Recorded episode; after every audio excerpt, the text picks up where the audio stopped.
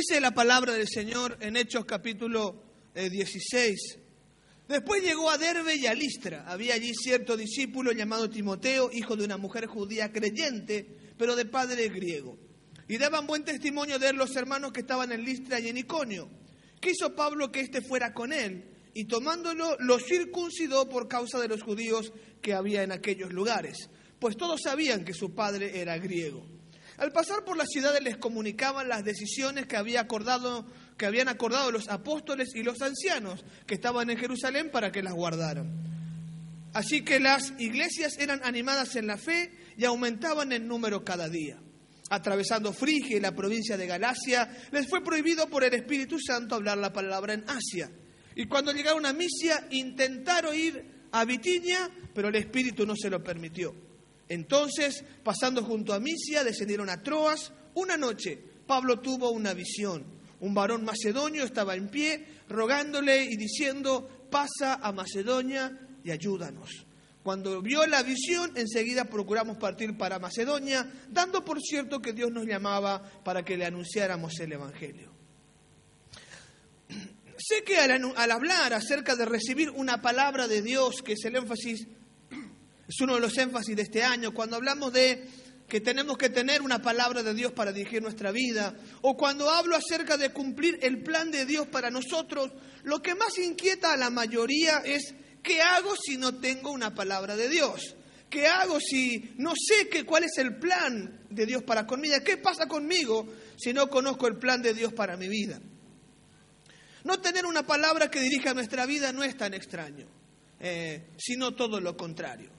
En el caso de Hechos capítulo 16, el apóstol Pablo, que tenía un llamado de Dios para ser apóstol misionero, él está recorriendo la región de Asia y está yendo de ciudad en ciudad porque sabe que tiene un llamado a las misiones, sabe que tiene un llamado a plantar iglesia entre los gentiles y tiene una pasión que lo mueve para hacer esto. Pero está moviéndose hacia donde Dios no quiere que se vaya o por lo menos no logra entender a dónde tiene que ir. Hay una santa pasión que lo impulsa a evangelizar, pero no sabe cuál es el lugar al que tiene que ir. Le falta al apóstol una palabra que dirija su vida. Y esto es un concepto muy importante que a mí me trae consuelo, no sé a usted, pero en más de una oportunidad en mi vida me he encontrado en la encrucijada y no he sabido qué camino tengo que tomar y he dudado si cuál es la senda o el cambio que Dios está pidiendo para mi vida. Hay momentos en que la tengo clara, como en este tiempo, sé lo que hay que hacer, sé a dónde ir, pero me ha pasado en más de una oportunidad en mi vida, ya en el ministerio pastoral, en que estoy marchando sin una palabra de parte de Dios. Avanzo porque Dios me ha dicho que avance. Pastoreo porque Dios me ha llamado a pastorear. Ministro porque Dios me ha puesto como ministro. Pero más de una oportunidad me encuentro sin la certeza de qué es lo próximo. ¿Qué es lo que Dios quiere? Y esto le pasa al apóstol Pablo. Él tiene un llamado, hay una palabra para toda su vida, pero en este momento él no sabe a dónde tiene que ir. Está marchando y dando vueltas allí de ciudad en ciudad sin poder hacer lo que quiere hacer porque no tiene dirección de parte de Dios acerca de dónde tiene que llegar con su vida. En el versículo 9 recibe de parte de Dios una palabra y enfoca su ministerio conforme a la palabra que Dios recibió. Pero del versículo 1 al versículo 8, y estábamos hablando de mucho tiempo, de algunas semanas y tal vez meses, está dando vuelta porque sabe que hay algo que tiene que hacer, pero no sabe dónde lo tiene que hacer. Le falta una palabra. Así que si se inquieta su corazón, si se inquieta su alma porque aún no entiende cuál es el plan de Dios para su vida, eh, si aún eh, no tiene una palabra que le dirija en este tiempo, que lo direccione, pues esto es normal en la vida del creyente. A veces nos falta una palabra y a veces parece que Dios se demora en traer una palabra que dirija nuestra vida. En el versículo 10 el apóstol enfoca su ministerio conforme a la visión que tiene, una visión de noche, él ve lo que tiene que hacer, entiende que tiene que dejar Asia y tiene que irse hacia Europa. Pablo está empecinado, parece que él quiere irse hacia eh, el, oriente o al norte de, digamos que Eurasia, hacia Rusia, hacia lo que sería eh, Pakistán, está queriendo ir hacia esos lugares. Sin embargo, el Espíritu Santo no le permite. Él terquea, ¿verdad? Procura, pero no tiene respaldo de Dios. Hasta que en ese caminar se encuentra fuerte en el puerto de Troas, frente a Europa, y cruzando el mar Egeo empieza a plantar la obra en Europa. Cuando recibe dirección de Dios, entonces se encuentra ya frente a Troas y de ahí pasa a Europa y hace la tarea que Dios tiene. Esta experiencia del apóstol, caminando en su llamado, pero sin una palabra, nos responde la pregunta, ¿qué hacer entre tanto Dios nos habla? ¿Qué hacer mientras esperamos una palabra de Dios? ¿Qué hacer mientras sabemos que tenemos algo que realizar, una misión, un propósito, pero no entendemos cuál es? No tenemos una palabra clara para este tiempo, para esta semana, para este año o para el resto de nuestra No tenemos una palabra clara. ¿Qué hacer entre tanto Dios nos habla? ¿Estaremos estáticos? ¿Declararemos un ayuno 24-7, 24 horas, 7 días de la semana? O nos sentaremos por allí en algún lugar, en el templo o en nuestra casa, esperando que, que, Dios nos hable. No, de ninguna manera. Hay algunas acciones que podemos realizar entre tanto Dios nos habla. Porque sepa ciertísimamente, hermano y hermana, que habrá momentos en su vida que no tenga palabra de Dios. Sí, como hemos dicho todo este año hay que buscarle todo eso, pero entre tanto Dios le habla, hay algunas acciones a seguir hasta que Dios revele su voluntad. Y precisamente eso quiero compartir en esta noche. Las acciones a seguir, entre tanto Dios nos revela su voluntad, entre tanto Dios nos habla. La primera de estas acciones que tenemos que realizar, entre tanto Dios nos salva, mientras revela su voluntad, es seguir el plan de alguien en autoridad. Siga el plan de alguien en autoridad. Hechos capítulo 16 y versículo 4. Al pasar por las ciudades les comunicaban las decisiones que habían acordado los apóstoles y los ancianos que estaban en Jerusalén para que las guardaran. El texto usa plural, dice que eh, comunicaban, porque Pablo está marchando con Silas o Silvano. Eh, Pablo dividió su equipo misionero, que era Pablo y Bernabé, se dividió y ahora Pablo tomando a Silas, a Silvano, empiezan un trabajo misionero nuevo, el segundo viaje misionero, y están Pablo y Silas recorriendo las regiones allí de Asia Menor y comunicando las decisiones de alguien más. Y si nosotros, entre tanto Dios nos habla, queremos hacer uso de nuestra vida, tenemos que hacer lo que hizo Pablo, seguir el, el plan de alguien que está en autoridad. Para este momento, como dije, se había roto el ministerio de, misionero de Bernabé Pablo, el equipo misionero. Cuando Pablo recibe el llamado, o por dicho, cuando recibe la palabra de que es el tiempo de empezar el trabajo misionero, Pablo lo pone bajo el cuidado de Bernabé. Pablo no empieza su trabajo misionero como la cabeza, como la autoridad, sino como el compañero de equipo de Bernabé. Eso lo dice Hechos capítulo 13. Dios dice, apárteme a Bernabé y Saulo para la tarea a la que los he llamado. Y se nota que Bernabé es el líder del equipo porque el viaje misionero comienza en la ciudad natal de Bernabé. Bernabé era natural de Chipre, de la isla de Chipre. Cuando comienzan la misión, Pablo sigue a Bernabé en el viaje misionero a la ciudad de Chipre, donde Bernabé es oriundo y predican la palabra allí. Por el camino se cambian los roles y Dios pone a Pablo como cabeza del equipo misionero. Y no, esto no provoca ninguna dificultad. Pero sin embargo, Pablo está siendo guiado por el plan de Bernabé. Pablo está siendo guiado por el plan misionero de Bernabé.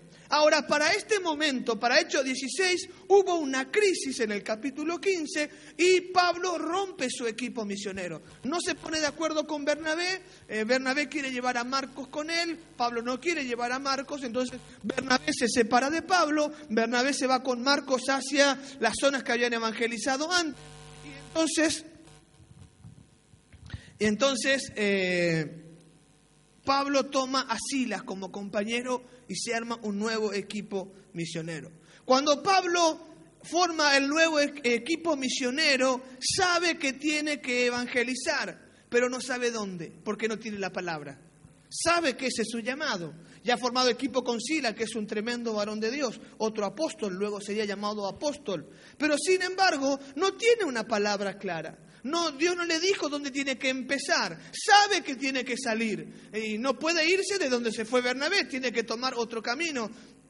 Bernabé se adelantó a él al, lugar donde él quería ir. Entonces Pablo queda ahí con el llamado a misionero, pero sin tener una palabra en que le dirija a dónde tiene que ir.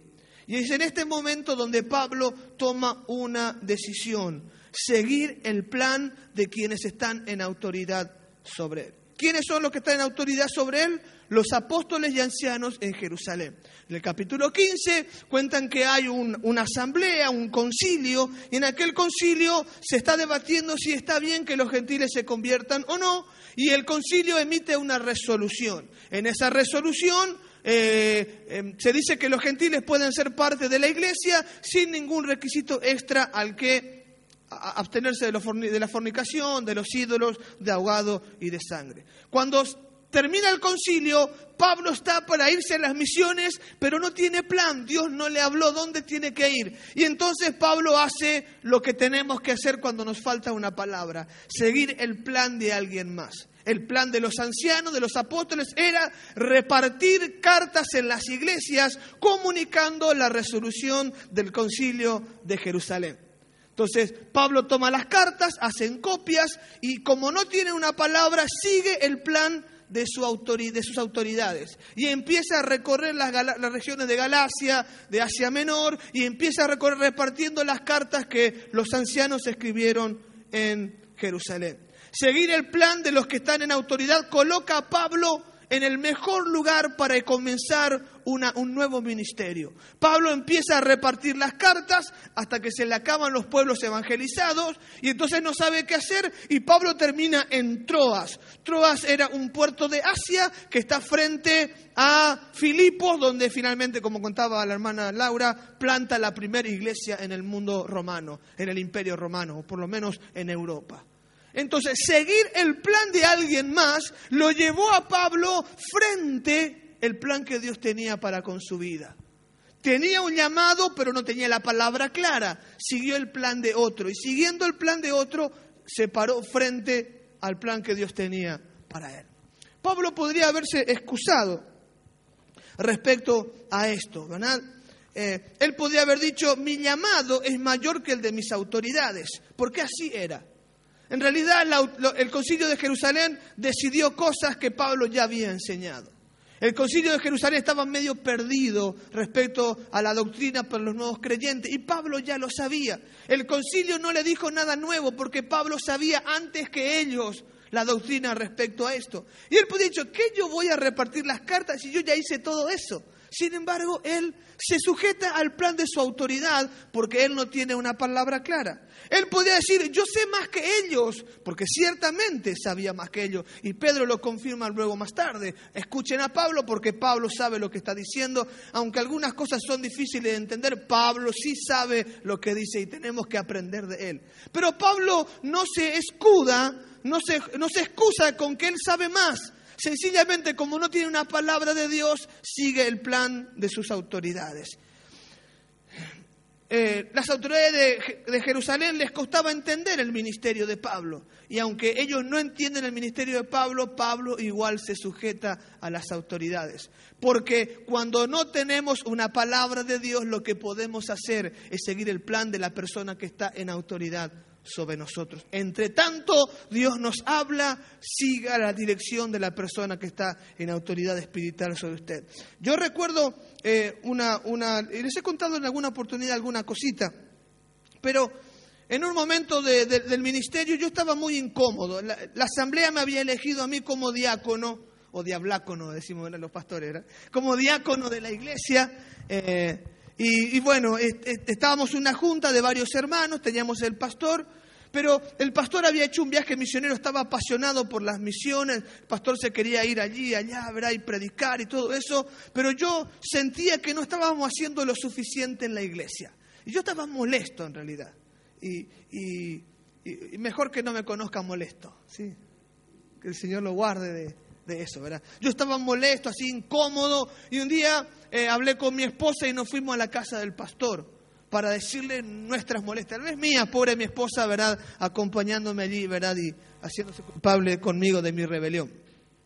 Entonces, eh, nos vamos a la casa del pastor y estamos charlando con el pastor Gustavo y le digo, no estoy de acuerdo, no me gusta, no hacemos esto, no hacemos lo otro. Mi esposa es testigo, el pastor se también, no le dije a nadie lo que yo pensaba, solo al pastor. ¿sí? No es que le conté, ay hermano, el pastor no visita, no. Yo hablé con él porque él era la autoridad, porque los hermanos no podían resolver el problema, solo él podía resolverlo, si es que realmente había un problema. Entonces me fui con él y le dije todo lo que pensé. Y luego de que le dije todo, estoy cansado, no me gusta, estoy molesto, basta ya. Y así, después de todo eso, el pastor me dijo, gracias hermano, ora por mí. Y ese es un buen truco que el pastor usa. Porque tenés que arrepentirte y pedir perdón antes de por el pastor. ¿Cómo le decís de todo en la cara? Entonces el pastor, gracias hermano. El pastor Salazar, un hombre paciente como Moisés, ¿verdad? Para ministrarme a mí había que ser muy paciente, ¿verdad? Entonces dice el pastor, bueno hermano, ora por mí. Entonces dije, oh Padre, toca su corazón, cámbialo Señor, que entienda tu voluntad, si lo era. Oh, gracias a Dios no cayó un rayo del cielo y me consumió por atrevido. Pero bueno, yo lo hice así, ¿verdad? Y luego con mi esposa vinimos a casa, ¿verdad? Y yo diciendo, ¿qué vamos a hacer? No estoy contento. Yo estaba muy molesto. Eso habrá sido un día martes. El día sábado teníamos reunión de la junta directiva y nos encontramos ahí y yo estaba con eh, cara larga como pollera legalista, ¿verdad? Así largo, así, cara eh, enojado, ¿verdad? Así molesto, estaba así, yo no, no, eh, lo miraba medio de reojo para que no me diga nada, ¿verdad? Y entonces estando en esa, en esa postura, estamos hablando y el, plan, el pastor empieza a hablar del plan para el año, lo que vamos a hacer y me mira y dice, llegó el momento. Me mira y me dice, ¿y vos, Jorge, qué vas a hacer? ¿Y qué podía decirle? Lo que vos quieras, pastor, lo que vos quieras. Y dijo, bueno, entonces vos te vas a ocupar del evangelismo en la iglesia. Ya que querés trabajar, me dijo, ah, querés trabajar. Entonces, vos te vas a ocupar del evangelismo. Y entonces a partir de ese momento empecé a hacer planes para evangelizar nuestro barrio. Dividí el barrio en sectores y decidimos hacer una vigilia en cada sector del barrio de Barrio Obrero y luego de la vigilia salir a hacer evangelismo casa por casa. Y así lo hicimos, en diferentes lugares de, nuestra, de nuestro barrio, donde había un hermano, en los diferentes sectores que dividí. Más o menos había unas 5.000 familias en Barrio Obrero, hice mis cálculos, pensé abrir eh, grupos hogareños por las casas y todo, todo un plan así pipí cucú para, para hacerlo. Empezamos con la vigilia, después de la vigilia salíamos a evangelizar. Los hermanos nos acompañaban, estaban contentos, casa por casa evangelizando. Pero luego de evaluar el plan no estaba dando resultado. No teníamos ningún nuevo convertido, nadie vino a la iglesia, entonces mucha oración, eh, evangelismo, pero no estaba dando resultado. Y empecé a orar al Señor. Y Dios me, reveló una metodología de trabajo que, y la escribí, la desarrollé y creé un nuevo ministerio en la iglesia para entonces, ¿verdad?, tratar de tener frutos en la tarea de evangelismo. ¿Sabe cómo se llamó ese ministerio? que cree en la iglesia de Barrio Obrero, programa de fortalecimiento familiar. ¿Eh? Y eso fue lo que finalmente vinimos a hacer en Villa Elisa para plantar la iglesia. El pastor me dijo, ¿qué vas a hacer? Y dije, lo que vos digas. Porque en realidad yo no tenía una palabra. Dios no me decía salir de la iglesia, andar a plantar a una iglesia a otro lado. Dios no me estaba diciendo que salga de la iglesia. Yo estaba incómodo porque no estábamos haciendo lo que yo creí que había que hacer pero tampoco tenía una palabra para hacer algo fuera de la iglesia. ¿Me sigue? Porque no puedo moverme sin una palabra de Dios. No puedo tomar decisiones si Dios no me habla. Entonces, entre tanto Dios me habló, seguí el plan de mi pastor. Y el plan de mi pastor me puso en Troas, frente al mar Egeo, para entrar al nuevo continente. Me colocó ahí justito para venir a Villa Elisa y comenzar el programa de fortalecimiento familiar. Y fue cuando él dijo, este año plantamos una iglesia. Yo le dije, amén. Y, luego él estableció la fecha para plantar la iglesia y aquí me tienen como pastor ya por 18 años, este 27 de, de septiembre. ¿Cómo fue? Seguí el plan de alguien más. Él me dijo, era mi autoridad, y como no tenía una palabra de Dios para hacer algo diferente, entonces seguí su plan y su plan me colocó justito enfrente de lo que Dios estaba llamando a hacer para el resto de mis días. Creo que para el resto de mis días. Dígame amén. Porque usted no quiere que yo me vaya de aquí. Bueno, entonces, entonces Dios me colocó ahí con este plan frente a lo que Dios querría que yo hiciera para el resto de mis días. Si entre tanto Dios le habla, usted necesita seguir el plan de alguien más. No puede nomás estar disconforme, no puede nomás no estar de acuerdo si no tiene una palabra de parte de Dios para que le marque la senda que tiene que hacer. Lo que le toca es hacer lo que está a su alcance, lo que se ha establecido como, como un proceso de trabajo, como una visión, lo que sus líderes espirituales han puesto que usted haga. Entre tanto, Dios le habla. Si usted está en su casa y no sabe bien qué carrera tomar o qué hacer, haga lo que sus padres le dicen, entre tanto Dios le habla. Pero no puede quedarse ahí esperando que Dios le hable. No puede hacer eso. Necesita estar actuando, moverse. Y en cuanto a la iglesia, necesita sumarse al plan que Dios tiene para la iglesia. Entre tanto Dios le habla, siga los planes de la iglesia y usted se encontrará en Troas, ahí justito donde Dios quiere llevar su vida. Ahí lo va a hacer el Señor. Y lo he visto con muchas personas que ya no están hoy aquí, que entre tanto Dios les habló, sirvieron y trabajaron, como Jorge González, como Blas Benítez, personas que entre tanto Dios le habló, la pastora Alejandra Ibarne, entre tanto Dios le habló, estuvieron aquí sirviendo, y cuando Dios le habló fueron y prosperaron en el ministerio que Dios puso delante de ellos. Entre tanto Dios le habla, siga el plan de su autoridad espiritual. Haga el discipulado que su líder de GPO le está pidiendo. Haga el discipulado que su líder de GPO le está pidiendo. Venga a la escuela de vida y discipulado. ¿Qué está esperando? ¿Hay que mandarle una carta por correo para que venga a la escuela de vida y discipulado? Váyase al encuentro. Entre tanto Dios le habla, váyase este fin de semana al encuentro. Ahí pudiera Dios hablarle y encontrar usted el puerto de Troas, donde tiene que embarcarse. No puede estar dando vuelta. Entre tanto Dios le habla, súmese a la estrategia, a la visión que Dios ya le ha concedido a la iglesia.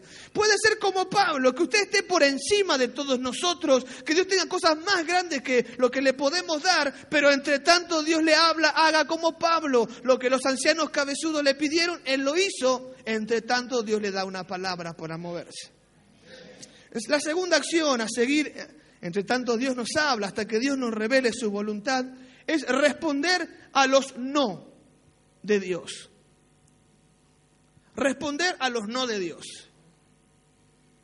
Hechos capítulo 16, versículos 6 al 8. Atravesando Frigia y la, provincia de Galacia, les fue prohibido por el Espíritu Santo hablar la palabra en Asia. Y cuando llegaron a Misia, intentaron ir a Bitinia, pero el Espíritu no se lo permitió. Entonces, pasando junto a Misia, descendieron a Troas. Y ahí Troas donde fue que tuvo la visión para cruzar el mar Egeo. Una situación interesante se da en la espera de recibir una palabra de Dios que dirija al ministerio de Pablo. Dios no le da dirección a Pablo dónde tiene que ir, pero tampoco le permite hacer lo que Pablo está pensando. Esto parece es una paradoja. Dios no le dice andate a tal lugar, Dios no le dice dónde tiene que ir. Entonces, ¿qué hace él? Camina, se va, hace lo que puede, y cuando hace lo que él puede y cree que tiene que hacer, Dios le dice no. No entendemos si no, el texto no revela de qué forma Dios le dijo que no, ni tampoco entendemos por qué Dios no le estaba diciendo lo que tenía que hacer. Lo cierto es que Dios no le da dirección a Pablo, pero tampoco le permite hacer lo que Pablo piensa, ni lo que ni dirección de Dios ni mis propios pensamientos. Y como dije, el texto no explica la forma en que Dios le prohíbe a Pablo predicar en Asia, en Misia y en Bitinia, pero para el apóstol fue claro que Dios no quería que fuese. Yo, yo, pienso, estudiando la personalidad de Pablo, ¿usted recuerda a Pablo en Atenas? ¿Recuerda Atenas? Dice que está solo en Atenas y está recorriendo las calles y el mercado y mientras recorre dice, se enardece su corazón al ver la idolatría en que la gente está allí. Pablo era un hombre apasionado por la salvación de la humanidad, un hombre apasionado por Dios y por las personas perdidas. Y está recorriendo Atenas y él se enardece, no se puede callar. Imagínelo caminando por semanas en Asia, en Bitinia, caminando por Misia, y viendo, no sé, al paralítico sin poder caminar, al ciego allí parado en una plaza, a la mujer endemoniada como en Filipos allí, y no puede hacer nada porque Dios no le permite. ¿Qué hace Pablo? responde al no de Dios y no abre su boca. Ve la necesidad, estudie su, personalidad y su pasión. Él está viendo gente sin Cristo y no les predica porque Dios les ha prohibido hacerlo. Y él responde a lo que Dios espera de él. No abre su boca, Dios no le dice nada. Em, Dios pudiera hablarnos a nosotros de diferentes maneras. Pudiera ser por un mensaje profético, no hagas tal cosa, no hagas lo otro. Puede ser que en una consejería Dios te hable y te diga que no tenés que tomar esa decisión, no tenés que hacer aquello otro. Dios puede hablarte a través de sueños o de visiones. Dios puede quebrantar tu espíritu una, sentir algo incómodo cuando querés hacer algo que crees que tenés que hacer, pero hay un quebranto. Y más si usted está bien con el Señor, más va a entender que Dios le está diciendo que no lo haga. A veces Dios te quita la paz respecto a una tarea. Y otra vez tenés la sensación de que algo no está bien. Nos toca a nosotros responder cuando Dios cierra la puerta y no empujar, no patear para abrir la puerta que Dios está cerrando. Eso, Pablo es un hombre apasionado por predicar pero no predica, porque Dios le dijo que no lo haga. Responde al no de Dios. En el año 96, al terminar el Instituto Bíblico, eh, tuve la oportunidad de viajar junto a mi familia. Después de siete años de estar aquí en Paraguay y no verlos, me fui junto a ellos. Y bueno, todo el mundo me recibió así con mucho gozo y después de siete años de no vernos, todo el mundo me quería escuchar. Y bueno, obviamente yo vine siendo inconverso, aquí a Paraguay, me convertí aquí y volví con el título del Instituto Bíblico, del seminario, volví como un teólogo a la casa de, mamá. Así que la gente quería saber qué había pasado con mi vida y, tuve la oportunidad de predicarle el Evangelio a todos ellos allí. Y mi hermano me lanza un desafío, mira Jorge, si vos venís a Paraguay, yo voy a estar contigo en la iglesia, te voy a apoyar, me voy a, te voy a seguir, voy a seguir a Dios, pero venite a Paraguay. Y cada uno de mis hermanos, mi mamá, todos me agarraban a escondidos mis, mis, vecinos, en Argentina, ¿qué dije? Perdón, todos mis familiares, gracias amor, todos mis familiares en Argentina me decían, ah, me agarraban a escondida, si vos venís acá, yo voy a entrar en tu iglesia, vení acá. Y en ese entonces había terminado el instituto bíblico y no estaba pastoreando una iglesia. Y ya les he contado mi momento incómodo en el 96, que no sabía para dónde iba a ir, estaba sin esa palabra de parte de Dios y seguí la dirección del pastor Gustavo. Entonces, Dios me, Dios me, me, perdón, mi gente me quebranta, me angustia, venite acá. Y así una noche, una madrugada, cuando todos durmieron, oré a Dios. Y, y yo dije, Señor, estoy en Paraguay, no soy pastor, reciente mi instituto bíblico, no tengo trabajo, porque no tenía un trabajo en aquel entonces, estaba empezando a trabajar en una empresa, no tengo un buen trabajo, no gano bien, no tengo casa, no tenía nada. ¿Verdad? Una hermosa esposa tenía, pero hasta ahí, muchos hijos, como siempre, ¿verdad? Pero, pero no tenía otra cosa. Y para más no tenía ni documentación paraguaya, era ilegal. Para colmo males ni siquiera tenía documentación, ¿verdad? Escondiéndome de la policía, escapándome por aquí y por allá. Aquello era muy angustioso. Eh, los que han estado en otro país saben lo que se siente no tener documentación. Y entonces, estando en esa condición, ¿por qué no vengo a mi país y predico acá el Evangelio? Si acá mi familia necesita, yo preocupándome por esos cabezudos de barrio obrero, no de Villa Elisa, ¿eh? de barrio obrero, esos cabezudos allá, ¿verdad? Y acá mi familia que necesita. Y Dios me dio una palabra. Dios me dijo, no, no. Vos ocupate de lo que yo quiero y yo me ocupo de lo que vos querés, me dijo el Señor. No venís acá, no le predicas a tu familia, te quedás en Paraguay. Así que entendí esa noche y le dije el otro día a mi hermano, Dios me habló y me dijo que si yo me ocupo de lo que Él quiere en Paraguay, Él se va a ocupar de ustedes acá. Y así fue que volví a, mi casa, a los brazos de mi esposa que me esperaba con ansias y he permanecido fiel al llamado del Señor todos estos años que han pasado. Estos 20 años, ¿sí? Estos 20 años después que han pasado. Y Dios ha sido bueno porque en el tiempo del cumplimiento, el año pasado mi familia empezó a convertirse a Cristo y no les prediqué yo. Bueno, excepto Maxi, que en una crisis tomó su moto y viajó 1500 kilómetros en moto para venir y conocer a Cristo. Y usted conoce la historia, conocer a Cristo en este lugar. Dios está haciendo lo que quiere para salvar a mi familia sin haber estado allí donde yo quería, pero donde Él me dijo, no.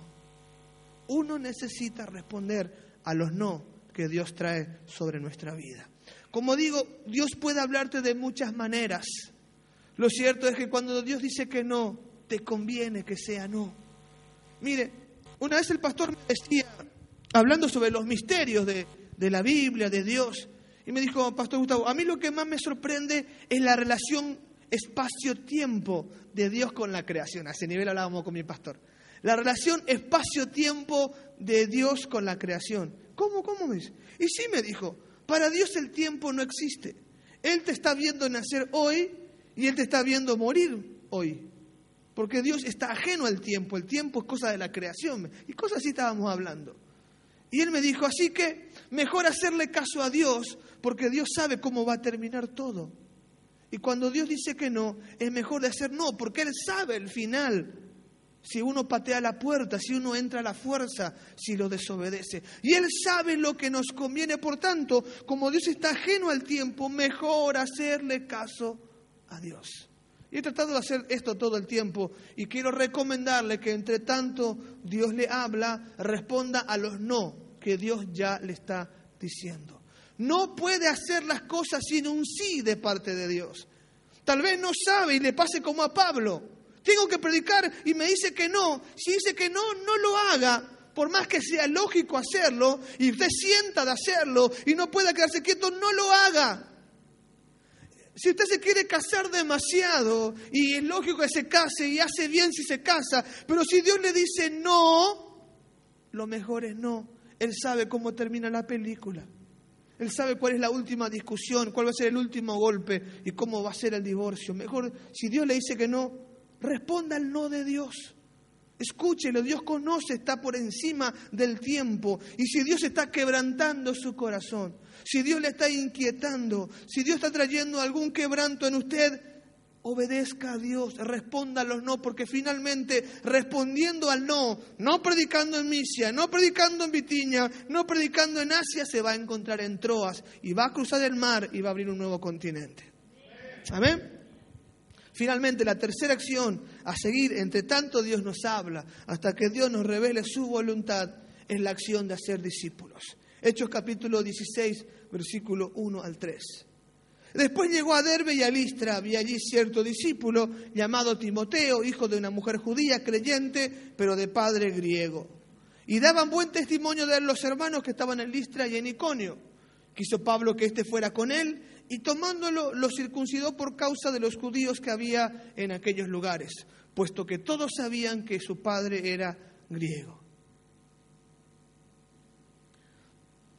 Una acción que necesitamos seguir entre tanto Dios nos habla, hasta que Dios nos revele su voluntad, es la acción de hacer discípulos. Nunca va a fracasar, nunca va a desobedecer a Dios, entre tanto Dios le habla, si usted tiene un nombre, una persona a la cual pueda compartirle el Evangelio, a la cual pueda discipular. Nunca. En realidad el discipulado es la tarea más básica para el cristiano. El discipulado es lo básico. Así como hacemos la Santa Cena una vez al mes porque Dios ordenó que tengamos Santa Cena y bautizamos porque Dios lo ordenó, deberíamos hacer discípulos porque en la comisión básica para los creyentes el primer mandato es dejar el alcohol, dejar el cigarrillo, ¿sí? usar corbata cuando predica. ¿Cuál es la primera palabra que Dios ha dado a sus discípulos, el primer mandamiento para los discípulos, vayan y hagan discípulos. Nosotros vamos por ahí a la gente diciéndole esto no se hace, aquello no se hace. O cuando nos convertimos pensamos en todo lo que tenemos que dejar. Dios nunca dijo dejen esto o aquello. Él dijo hagan discípulos. Y esta tarea básica es para el pastor, para el apóstol, como para el recién convertido. Porque usted no va a encontrar que una persona vino a Cristo y Jesús le dice, ahora abandona tus viejos hábitos. ¿Qué le dijo al Gadareno? Ahora deja tus viejos hábitos, abandonar los cementerios. ¿Le dijo eso? ¿Usar ropa larga? ¿Le dijo eso? ¿Qué le dijo al Gadareno que después de andar endemoniado por los, por los cementerios se convirtió en Cristo? ¿Qué fue la primer orden? Vete a tu casa y tu familia y cuenta lo que Dios ha hecho contigo. Lo primero es discipular, ir y compartir con otros, hablar con otros de la experiencia con Cristo. Aún para el endemoniado que acaba de ser vestido, porque el tipo andaba desnudo por los cementerios. Lo primero que tiene es una ropa y ahora con una ropa ya tiene que ir a ser discípulos, porque esta es la tarea básica. En el caso de Pablo, respecto al discipulado, él toma a alguien con un buen perfil, lo saca de su casa, de su iglesia y lo lanza a las naciones y discipulando a Timoteo logra que Timoteo trascienda los tiempos. Donde se predique el Evangelio, Timoteo siempre será conocido porque hay dos cartas que están a nombre de él. Y es el ejemplo de muchas predicaciones de cómo debe ser un joven que sirve al Señor. ¿Por qué surgió esto? Porque Pablo encontró a un muchacho con buen perfil, con un problemita para compartir la palabra entre los judíos. Era hijo de griego. Pero toma a aquel joven y lo disipula y con este joven, este joven logra marcar la historia de la humanidad. Donde se hable del Evangelio siempre se hablará de Timoteo, que luego llegará a ser el obispo en Éfeso y mártir por la causa de Cristo en aquella ciudad.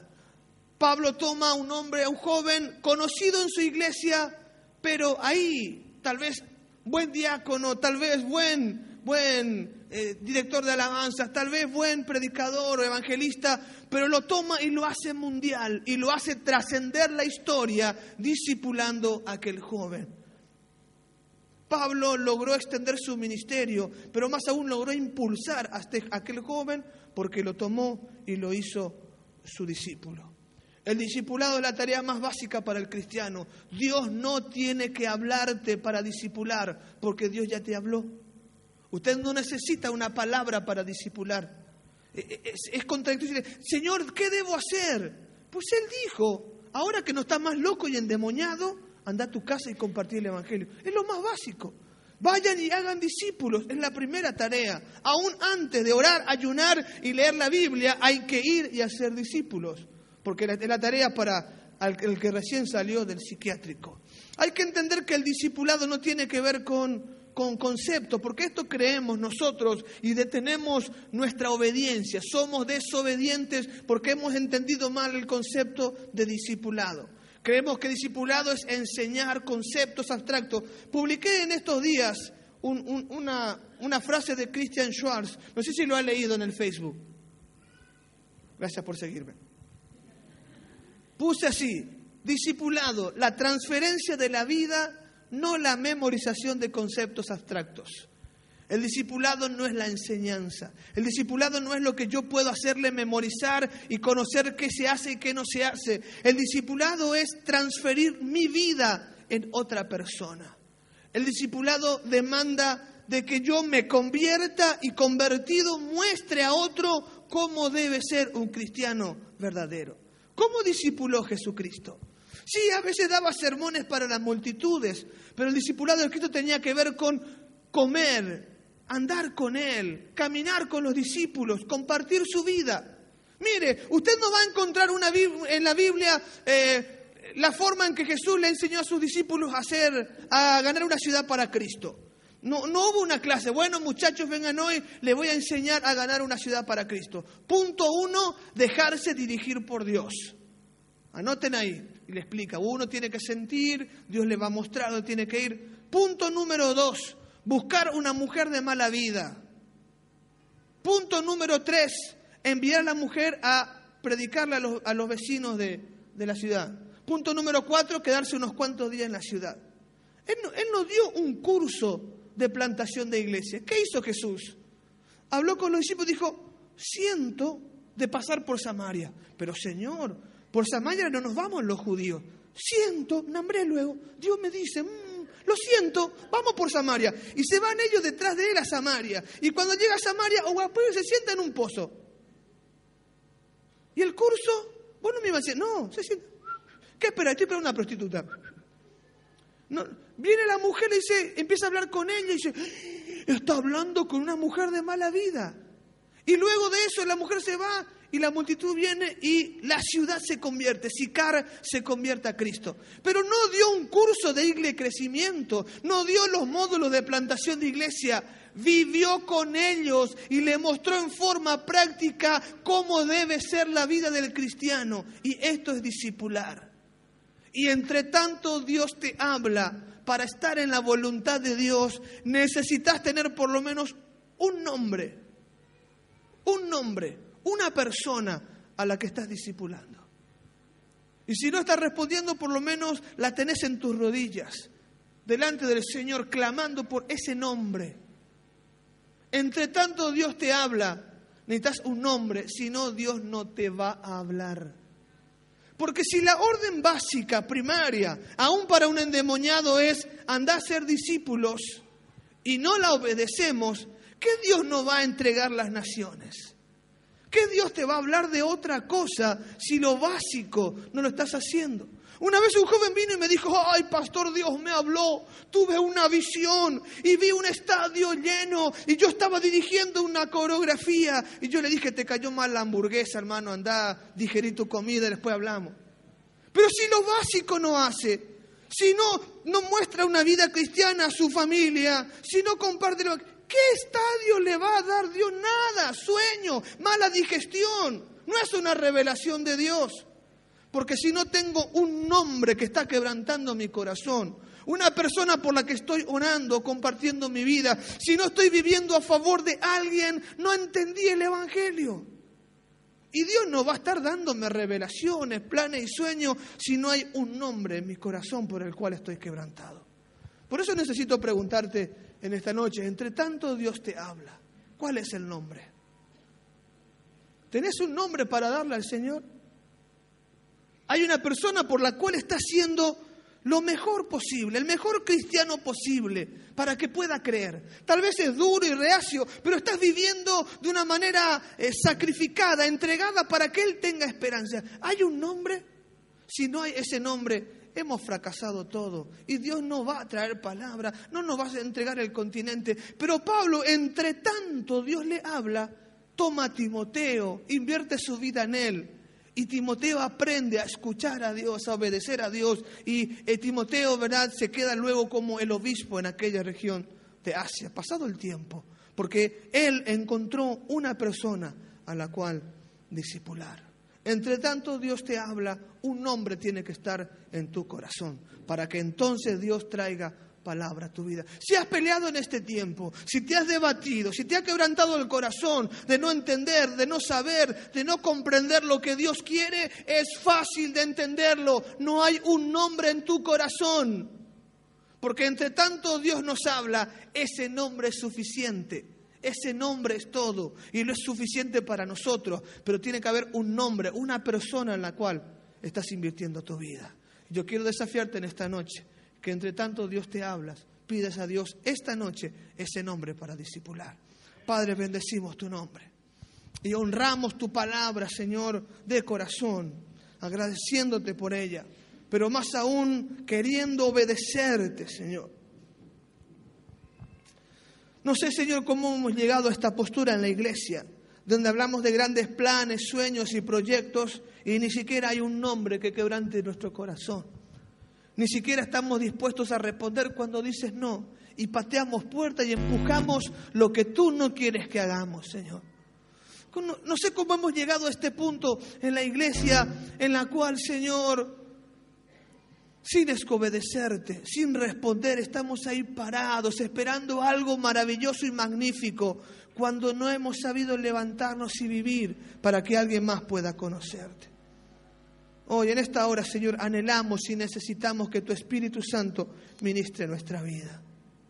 Que tú, Señor, nos des un nombre, Señor. Que tú traigas a nuestro corazón el conocimiento y el entendimiento de quién ha de ser. Que aún hoy puedas quebrantar nuestro corazón para, desconociendo lo que tienes para nosotros, seguir el plan de alguien más pero no envanecernos en, nuestro, en nuestra sabiduría y conocimiento y entendimiento y revelar, renegar contra todo y seguir parados esperando que Dios nos hable, sin actuar, sin accionar. Señor, háblanos en esta hora, pero háblanos acerca de lo básico, quebranta nuestro corazón, oh Dios, para obedecerte, para ser la iglesia que tú quieres que seamos, Señor. Hoy delante de ti oramos para que tú nos ministres, Señor.